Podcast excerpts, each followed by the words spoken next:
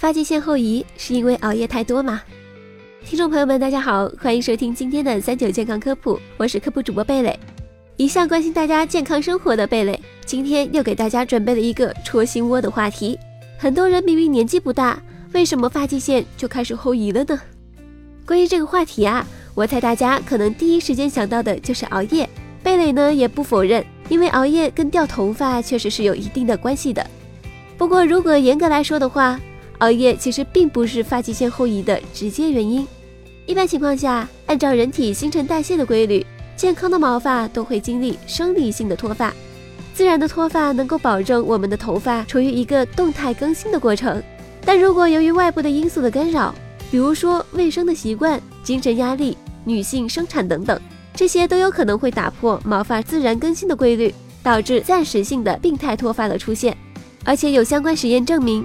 精神压力会导致毛囊生长周期发生改变，使毛发生长提前结束。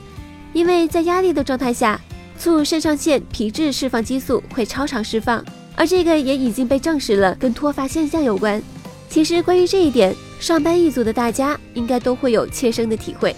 每当我们作息不规律、精神压力大的时候，皮肤的油脂就会比以往分泌的更旺盛一些，这会使得皮肤油脂代谢失衡。这其实也就是为什么我们动不动就爆痘、头皮屑一大堆的原因之一。此外，过多油脂的产生也会堵塞毛囊，这会造成头皮生长环境的破坏。所以呀，也就是说，熬夜虽然并不是掉头发的直接原因，但熬夜伴随的过大精神压力、睡眠不足等所产生的内分泌失调、新陈代谢失衡，这些种种啊，都会导致我们开始不正常的掉头发，而且慢慢的就会可能逼近地中海了。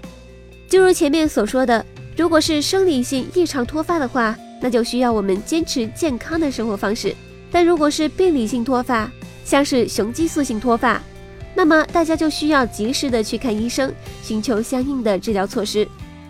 所以呀，如果大家掉头发严重，听完今天的节目，就不要总是想着买个能够防止脱发的洗发水，或者是喝个能让头发再生的保健品了。坚持健康的生活方式才是解决问题的方法。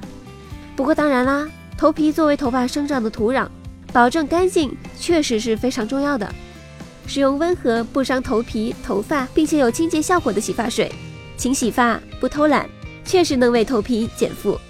但如果想要头发健康不多掉，那贝蕾呢还是建议大家从听完的这一刻起，减少和手机、电脑相处的时间，多去运动，或者是多睡一会儿吧。